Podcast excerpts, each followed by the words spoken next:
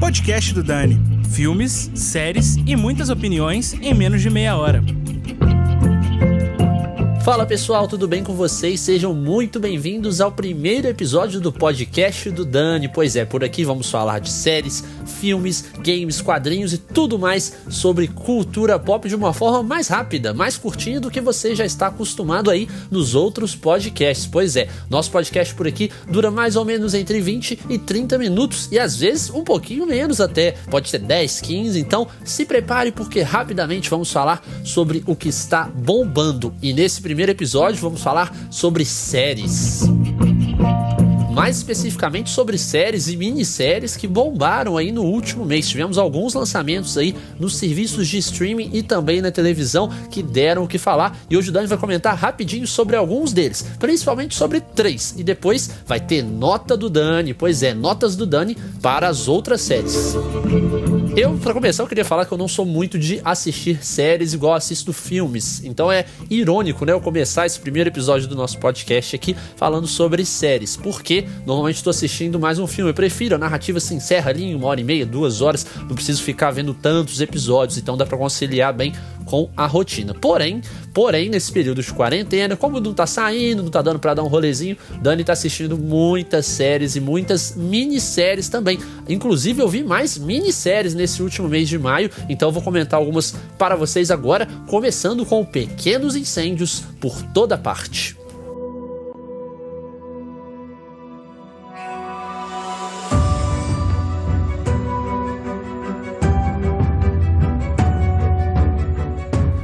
Pequenos Incêndios por Toda Parte é uma série da ABC que também está disponível no Hulu se você estiver nos Estados Unidos, mas aqui no Brasil você encontra no Amazon Prime Video, né? Um serviço de streaming que cresceu muito nesse período aí de isolamento social. E é uma minissérie muito interessante. Tem muita gente falando até que ela é uma espécie de Big Little Lies e chamando até carinhosamente de Big Little Fires, né? Acho que pela semelhança, porque tem um formato meio de novela, tem a Reese Witherspoon que também está presente em Big Little Lies, então tem algumas semelhanças ali, mas eu gostei bem mais, me prendeu muito mais atenção Pequenos Incêndios por toda parte do que Big Little Lies, que eu confesso não vi até o final, os episódios que eu assisti não me prenderam muito, ao contrário dessa nova série. E assim, eu acho legal porque a Reese Witherspoon, ela realmente está muito bem, a atuação dela é muito, muito forte, muito pesada, mas não é a melhor. Eu gosto muito também da Kerry Washington, eu acho que tem algumas personagens ali bem interessantes, e isso inclusive é muito legal de Pequenos Incêndios por toda parte. É uma série predominante predominantemente feminina. As protagonistas são mulheres,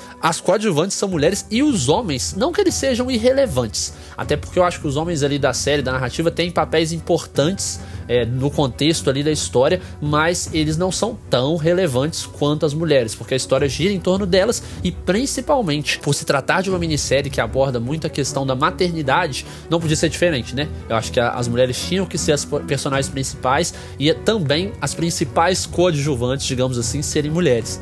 E é muito disso. Eu acho que a maternidade é o tema principal, mas a série consegue ainda abordar alguns outros temas também muito delicados, né? Acho que a homossexualidade, o bullying. Então, alguns temas até que a gente já está muito acostumado, mais que em Pequenos Incêndios por toda parte, eles são abordados de uma forma muito aprofundada, muito mesmo, porque você consegue ver o lado de todas as pessoas da história, como aquele problema social ali, ele impacta na vida de várias pessoas. Então, assim, é muito legal, tanto que a série tem uma carga dramática dramática altíssima. Eu acho que é uma série muito pesada. Eu, particularmente, chorei, o que não é muito difícil, confesso. Dani chora muito vendo filme, vendo série, mas nessa série, acho que nessa minissérie, na verdade, né? Eu acho que eu me emocionei mais até do que o normal, porque realmente é muito pesada. E é legal porque os arcos são muito bem construídos.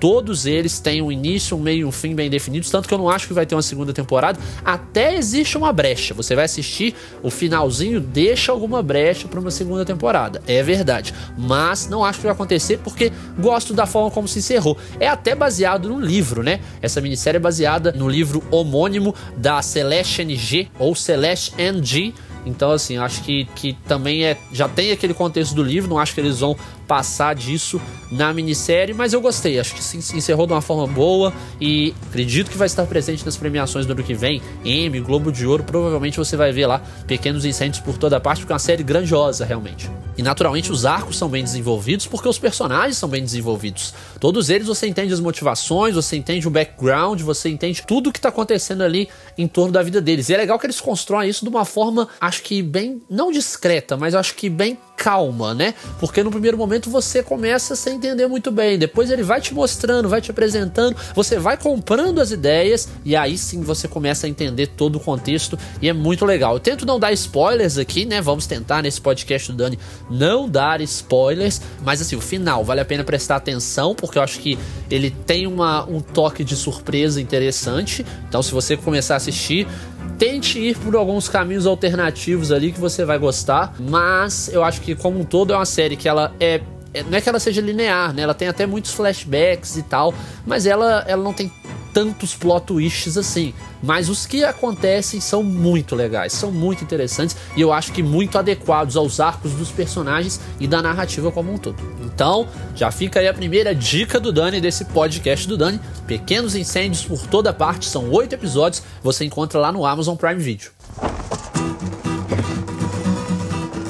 E agora vamos falar de outra série que o Dani assistiu no mês passado, nos últimos tempos aí. Na verdade, no mês passado, mas também num pouquinho de abril, que é Run da HBO.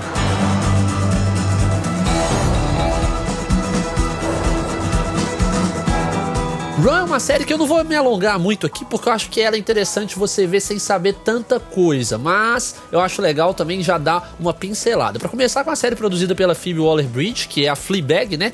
Tanto a, a, atriz que faz Fleabag, quanto também a roteirista e tal, uma figura aí do entretenimento, do meio televisivo e do cinema também, que ficou muito famosa na, no último ano, porque Fleabag levou todas as premiações possíveis para casa, né? Realmente uma série fantástica. Se você não assistiu, assista Fleabag. Então a Phoebe ela ficou muito reconhecida conhecida e, ao mesmo tempo, né, obviamente, ganhou alguns convites para produzir, atuar em outros programas, em filmes e tal. E uma dessas séries que chamou aí, convidou a Phoebe foi Run da HBO, que no caso ela é produzida pela Phoebe e a Phoebe também atua. Pois é, ela tem uma personagem ali numa série que é muito frenética, insana. Run, né? Acho que Run já o nome já diz muito, mas assim, é uma série muito mais insana do que você imagina. Por quê? Primeiro, é uma comédia, mas ao mesmo tempo também é um thriller, né? É uma questão ali de suspense, uma questão que te deixa bem é, esperando coisas é, acontecerem. Eu acho que quando acontece também algumas te surpreendem, você não espera. E o ritmo, acho que o ritmo da série é muito corrido, né? Não por acaso, Run. Mas assim, eu acho que é um thriller cômico, digamos assim, protagonizado pela Merit Weber, que fez História de um Casamento, por exemplo, se você não tá lembrando. Ela é irmã da Scarlett Johansson, pois é, né? Um dos papéis relevantes dela. E o outro protagonista é o Donald Gleason, que ele fez o General Hux em Star Wars e também é o protagonista de Questão de Tempo. Pois é, About Time, aquele filme que ele faz com a Rachel McAdams, que é incrível. Eu, como um amante da comédia romântica, gosto bastante desse filme. E os dois, a química dos personagens é muito boa. Dos personagens e dos atores, né? Consequentemente, porque eu acho que funcionou demais. Os dois têm algumas, algumas conversas bem legais sobre. até sobre privilégios e algumas delas bem irônicas também. Então, assim, acho que no geral os dois têm uma química muito legal que carrega bastante a série em alguns momentos tem problemas na série. Vamos a, alguns problemas aí de run série da HBO.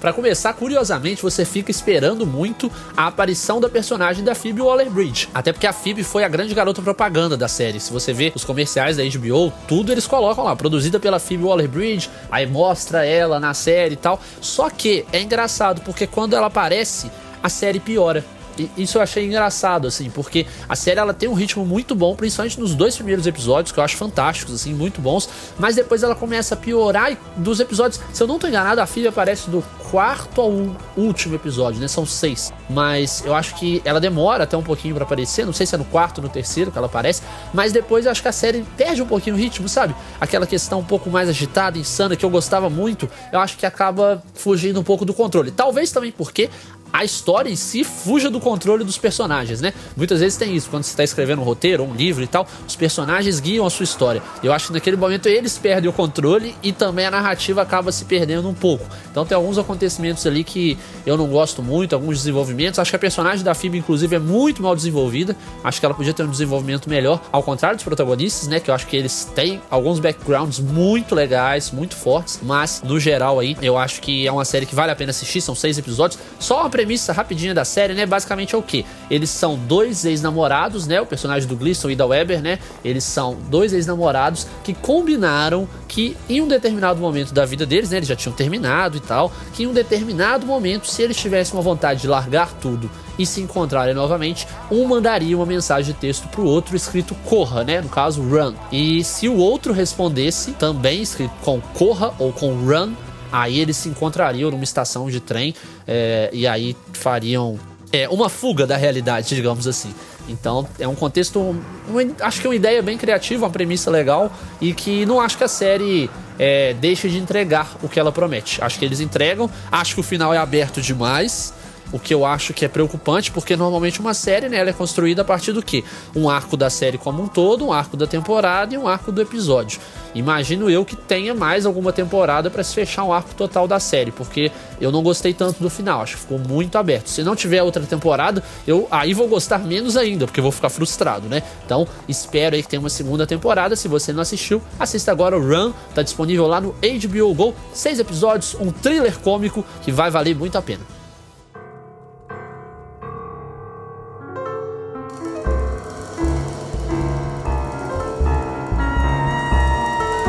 Muita série para falar ainda, né? Que eu vi muitas séries nos últimos tempos, mas como eu disse, no final vou dar algumas notas, mas para terminar, aprofundar um pouquinho mais em uma delas que é The Edge, a série da Netflix de oito episódios, criada pelo Jack Thorne e dirigida dois episódios só. Foram dirigidos por Damien Chazelle, o diretor de La La Land, Cantando Estações e Whiplash. Pois é, o Chazelle acho que também, assim como a Phoebe lá em Run, né? Ela foi a grande garota propaganda. Eu acho que o Chazelle também foi o grande garoto propaganda de The Edge. Por quê? Uma série muito musical, então uma série que tem a, a música realmente. Eu li uma crítica da Bárbara Demerov, lá do Adoro Cinema, e a Bárbara acho que definiu muito bem, que é uma, é uma série que é guiada pela música, assim como também La La Land e Whiplash, ou seja, os dois filmes do Chazelle. Então essa minissérie, né, mais uma minissérie de Ed, são oito episódios, não vai ter mais a princípio, a princípio acabou, e que é realmente focada muito na música, né, é um clube de jazz em Paris, né, se passa num clube de jazz em Paris, a história, e The Edge é o nome, inclusive, do clube, né, então assim, a gente vê uma narrativa muito, muito guiada pela música, mas, mas tem ótimos personagens. Isso é bom ressaltar. Eu acho que o Jack Thorne é um bom roteirista, é um bom escritor, ele consegue fazer bons trabalhos, apesar de ter contribuído naquele livro bizarro de Harry Potter e a Criança Amaldiçoada, né? Que acaba não sendo um livro, né? É um roteiro de peça de teatro, que como livro fica até mais esquisito. Mas assim, eu acho que ele soube desenvolver os personagens, mas alguns apenas. Não acho que ele soube desenvolver todos. Até porque tem um episódio para cada personagem, inclusive leva o nome de cada um desses personagens. Então é possível fazer um desenvolvimento legal de cada um. Só que eu acho que é muito. tem uma discrepância muito grande entre um personagem e o outro, sabe? E até da qualidade do episódio, assim. Então acho que ele faltou, acho que manter um pouquinho é, o nível de um episódio pro outro, de desenvolvimento de um personagem pro outro. Acho que nisso o Jack deu uma vacilada. E curiosamente, o meu episódio favorito da série não foi dirigido pelo Damien Chazelle. Foi o terceiro episódio, que é o do funeral de um determinado personagem, não vou dar spoiler, que foi dirigido pela Holda Benhamina. Então, assim, é um episódio muito legal que também segue esse propósito, né, da música guiando, só que de uma forma acho que mais orgânica e até mais artística, sabe? Eu acho que é um episódio muito emocionante, muito bonito. Então, assim, atenção pro episódio 3, que não é dirigido pelo Damien Chazelle, mas para mim é o que tem a melhor direção e é o meu episódio favorito. Agora, o grande ponto positivo de The Edge para mim é a questão da representatividade. Eu acho que o Chazelle ele foi muito criticado na época do La La Land, né? Porque ele fez um filme que abordava muito jazz, mas é um filme protagonizado por brancos. Então ele, ele recebeu muitas dessas críticas, mas agora acho que ele deu uma compensada em The Edge. Por mais que a história não tenha sido feita por ele, né? Ele foi o garoto propaganda, e eu acho que The Edge tem muito disso. E é uma representatividade porque assim, a gente tem personagem branco, preto, asiático, a gente tem homossexual, então assim, a gente tem gente gente de, todo, de várias nacionalidades. É uma série muito cosmopolita, inclusive, o que se relaciona muito bem com Paris, né? Porque Paris é uma cidade assim. Eu não sei se você que tá ouvindo a gente aqui conhece Paris, mas se não conhece, precisa conhecer. E se conhece, você vai entender o que eu tô falando. É uma cidade muito diversa. É uma cidade que tem muita diversidade. Tem gente de tudo quanto é lugar do mundo. Então, assim, claro, né? Muito por conta do turismo, mas também por questão de imigrantes. Paris é uma cidade muito diversificada e na qual eu acho que você consegue entender um pouco como que o mundo é diferente. Você vê pessoas de todos os cantos do mundo e todas, eu acho que se divertindo em conjunto, sabe? Se respeitando. Então, Paris tem muito disso e eu acho que The Edge também consegue representar bastante. A cidade é o cenário, ela faz parte da narrativa realmente,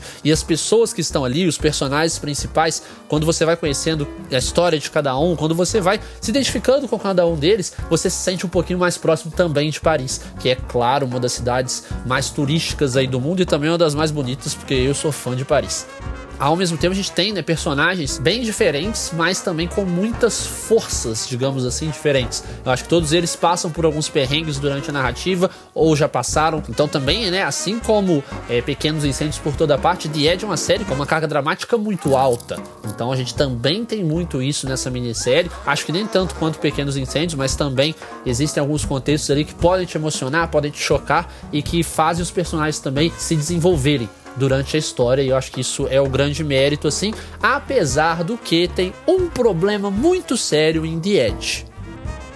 O problema mais sério para mim da série é a questão do ritmo. Pois é, e é curioso, né? Porque, como eu disse, a música dita o ritmo. Só que o ritmo acaba sendo também um problema. Pois é, porque em alguns casos ali, né? Eu acho que talvez até a música seja lenta de propósito e o ritmo também. Mas assim, que eu acho que ele te. Você acaba dando uma, uma desapegada da série, porque ela não é tão frenética. E uma minissérie de oito episódios, eu acho que às vezes ela precisa te convencer a ver mais, mais e mais, fazer a famosa maratona. Eu, pelo menos, fui muito assim com Pequenos Incêndios. The Edge eu não tive tanto. Eu me arrastei um pouquinho para assistir. Por quê? Porque é episódio de mais de uma hora, em alguns momentos muito cadenciado. Então, assim, acho que podia ter um ritmo é, em alguns episódios um pouco mais ágil para te fazer querer assistir mais. É uma série que não tem muito cliffhanger, né? Que é aquilo de dar um gancho já pro outro episódio episódios, criar essa expectativa. Não tem muito disso. E apesar de ser um episódio pro personagem, né? A história segue, né? Não é um episódio tipo, esse episódio aqui pela visão de um personagem. Aí aquele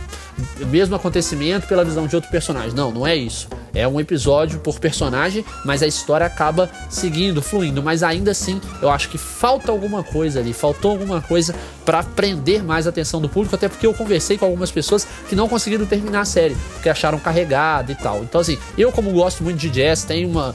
sou fissurado assim por filmes de música, séries de música, eu acabei me apegando um pouquinho mais, mas ainda assim também não fiz aquela maratona frenética, não. E só para terminar, The Edge, antes da gente ir para as notas do Dani, tem a questão aí dos dois protagonistas que são dois atores muito, muito bons. Os dois são muito bons. Tanto o André Holland de Moonlight, que eu acho que ele, ele é fantástico, assim. Ele fez Moonlight, né? Ele nem é o protagonista de Moonlight. Se você não tá lembrado, ele faz o Kevin em Moonlight, né? Que acaba sendo aquele parceiro romântico do protagonista, digamos assim. E ele tá muito bem em Moonlight e também na série, né? Ele é o protagonista, ele é o dono do clube, né? De jazz. Então, assim, o André Holland vale aí uma menção honrosa a ele, porque tá muito bem na série. E também a Joanna Kulig, que é a protagonista de Guerra Fria, que é uma atriz sensacional e também é cantora, não por acaso ela tá cantando demais no filme. Então, assim, fica.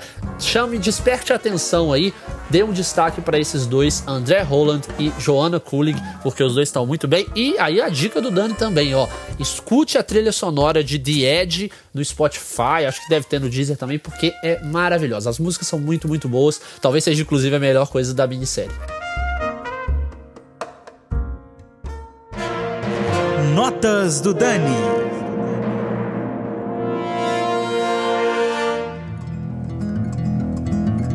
E agora, para encerrar, vamos ao quadro final do podcast do Dani, que é o Notas do Dani. Pois é, vou dar notas de 1 a 5 aí para as séries e minisséries que eu assisti nos últimos tempos. E aí depois você pode me mandar uma mensagem se você quiser, no Instagram, no Twitter, no e-mail, qualquer lugar que seja, para falar se você concorda ou não com as minhas notas. Para começar, Pequenos Incêndios por Toda Parte, que foi a série aí, a minissérie, ou série que eu mais gostei nesses últimos tempos que eu assisti. Então eu vou dar nota 5 para Pequenos Incêndios, de 1 a 5 aí. Então, Pequenos Incêndios, 5 estrelas do Dani. Run eu dou 4 estrelas, eu acho que é uma série muito legal, muito interessante, mas que tem uma queda no meio da temporada, então perde uma estrelinha por conta disso. The Edge, eu vou dar uma nota 3. Eu acho que ela é um pouquinho abaixo das outras duas que a gente aprofundou um pouquinho mais nesse podcast, mas ainda assim eu acho uma série legal, interessante. Pela trilha sonora eu podia até dar 5, né, se bobear. A trilha sonora vale 5, mas eu acho que no geral a série vale 3. Agora, algumas outras séries rapidinhas aqui que o Dani assistiu. A gente pode até, inclusive, fazer podcasts específicos delas no futuro. É só você demonstrar um desejo aí que o Dani faz podcast, mas agora vai ser bem rapidinho aí. Vou dar a nota e uma breve justificativa para cada um.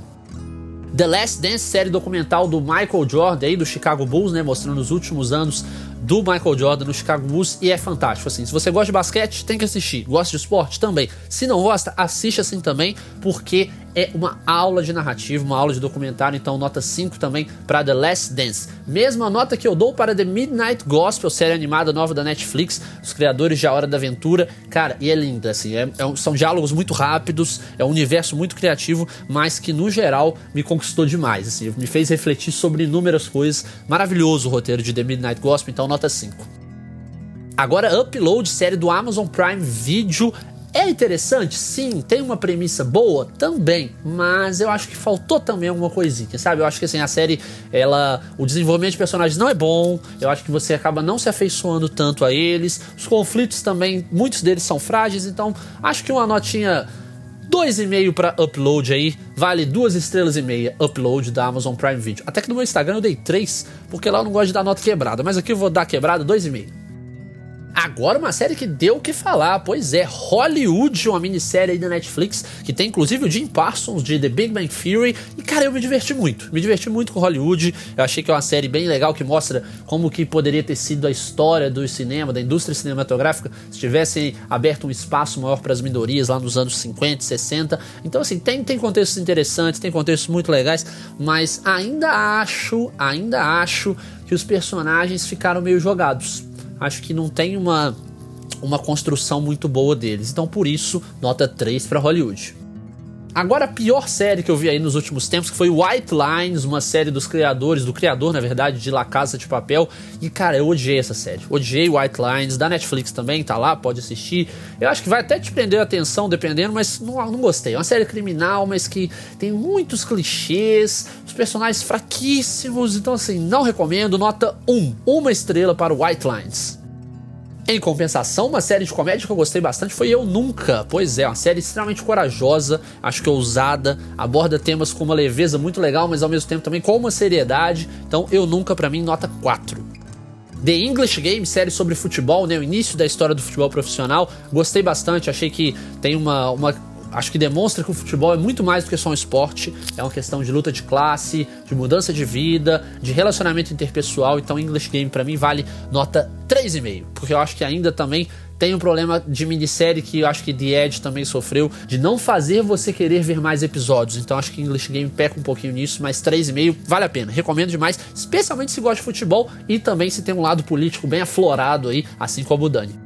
The Plot Against America, série da HBO, minissérie que conta como seria a história dos Estados Unidos se um antissemita tivesse entrado no poder nos anos 40. Pesada, série pesada também, muito forte.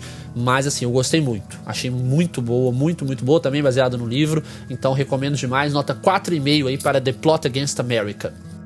E para terminar, Space Force, a nova série aí de Greg Daniels, que também criou Upload, né? Eu falei agora há pouco, ele também criou Space Force, essa ao lado do Steve Carell, também um dos idealizadores e também o protagonista.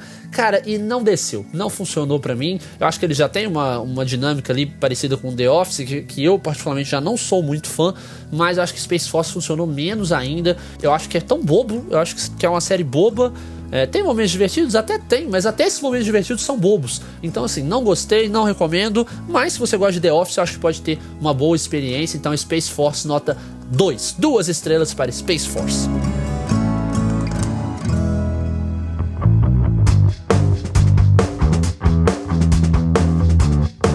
E assim a gente encerra o primeiro podcast do Dani, pessoal. Espero que vocês tenham gostado. Se você gostou, inclusive, compartilhe com quem você sabe que gosta de séries, de cinema. E eu quero saber também que série vocês estão assistindo e me recomendariam. Pois é, no próximo episódio do podcast, talvez a gente fale de série, talvez de filme, mas também a gente pode falar da sua sugestão. Tem algum tema legal? Manda lá no Instagram do Dani, que é underline Daniel Furlan. Pois é, arroba underline Daniel Furlan. Você encontra o Dani por lá e a gente pode trocar uma ideia e encontrar um tema perfeito para esse podcast do Dani. Muito obrigado para você que escutou e a gente se vê no mês que vem com o segundo episódio do podcast do Dani. Valeu e até lá!